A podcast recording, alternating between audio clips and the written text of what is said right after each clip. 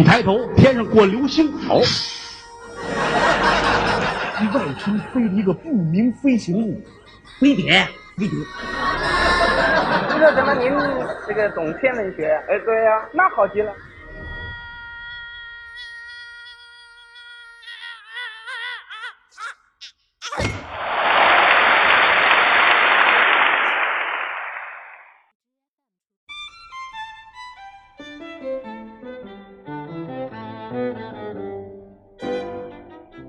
各位听众朋友们，大家好，我是客刘。呃，之前呢曾经收听过《猎星奇谈》的朋友们，呃，让大家久等了。经过将近半年的沉寂，我们的天文科普播客《猎星奇谈》自今日起呢正式更名为《欢乐天文学》。新的节目呢，我们将会以更加轻松有趣的形式来给您讲述天文知识。那么有人说了，您这个节目又有什么新特点呢？我估计啊，您刚才听过我们的片头，应该就已经有答案了。对，呃，会加入更多的相声元素以及更多的有趣儿的东西，来让天文学呢听起来不那么枯燥，听起来更加有趣儿。本期就是欢乐天文学的第零号节目啊，还是依照惯例，我们的节目都是从第零号开始播的。那么有人说了，这个欢乐天文学就是克留你一个人在这叨叨叨吗？啊、不是，其实呢，我有一个搭档啊。那么他是谁呢？我们下期节目再揭晓。我们的口号是：欢乐天文学，欢乐学天文。那么，为啥挑今天这个日子来发布这个第零号节目呢？哎，您来听听这一段。咱二月，您说，二月初二，二月初二，嗯，什么节？他问什么节？二月二，龙抬头。二月二，龙抬头。我问你什么节？不是他问什么节？抬头节呀！哎，对，抬头节呀！嘿嘿有抬头纹，哪有抬头节呀？对了啊，今儿是什么日子？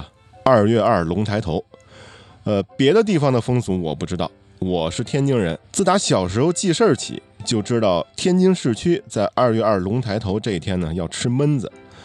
呃，焖子这个东西呢是一种淀粉制品，在其他地区可能是一种日常的食材，但是在天津市区啊，貌似只有二月二这一天，任何一个菜市场都能够买到焖子。但是过了这一天，您要是想在天津卫买一块焖子，可能还真不是那么容易。呃，这个天津的做法呢是大火热油快煎，出锅之后呢拌上芝麻酱、蒜末和醋，刚出锅的是外酥里嫩呐、呃，据有心人考证啊，说天津人二月二吃焖子，而且还得是煎焖子，取的是这个焖子出锅之后这个形状，用它来比龙的鳞片。呃，当然也有人说啊，这是龙肉。哎，反正呢，中国人就是爱吃，是吧？什么节令呢，都得跟吃的挂上钩。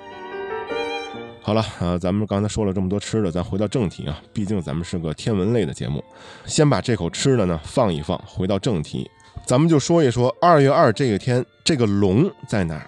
那么这个龙它怎么就抬了头呢？其实啊，和我们很多平时并不注意的传统节令一样，二月二龙抬头这个说法呢，也和天文有密切的关系。首先呢，咱们说这个龙，它指的是中国传统上的四象之一——东方苍龙。东方苍龙与南方朱雀、西方白虎以及北方玄武，共同构成了中国传统文化当中指示方向的符号四象。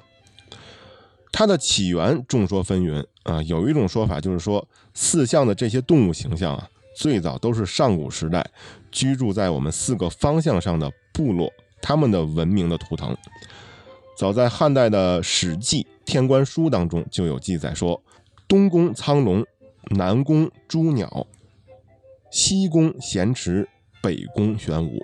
可见，至少在西汉早期，四象的具体形象可能和今天还有些出入。但是基本的格局已经可以说是定下来了。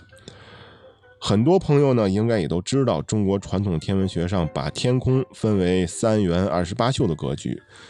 那么这二十八宿等分四份，又分别来对应了四象。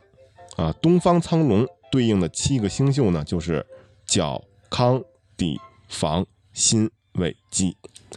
这七个星宿呢，可以看作是中国传统的星座，它们共同构成了龙身体上的不同部位。那么这个角，顾名思义啊，就是龙的犄角。角宿当中最亮的一颗星叫做角宿一。二月初二这一天，啊，当然指的是农历的二月初二这一天，天黑之后，如果天气晴朗。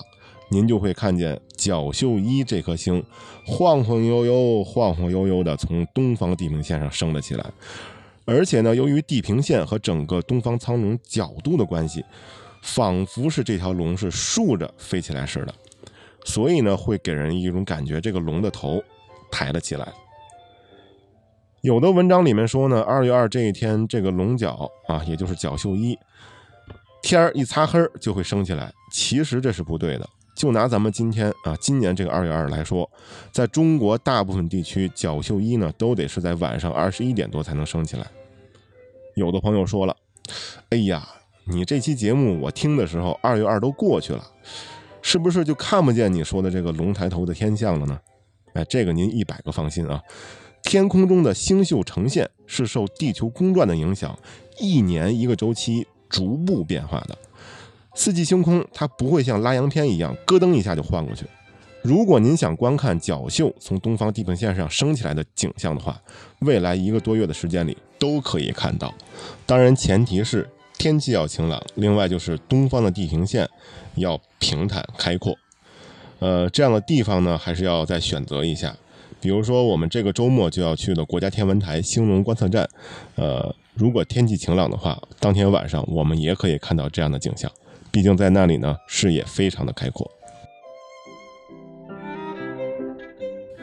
对了啊，角宿一是一颗一等星，在它往北的方向还有一颗比它稍微亮一点的零等星，叫做大角星啊。角宿一和大角星这两颗星可不要搞混。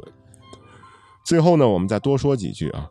我们常常说天文学是基础学科，那么这个基础怎么去理解呢？一方面是。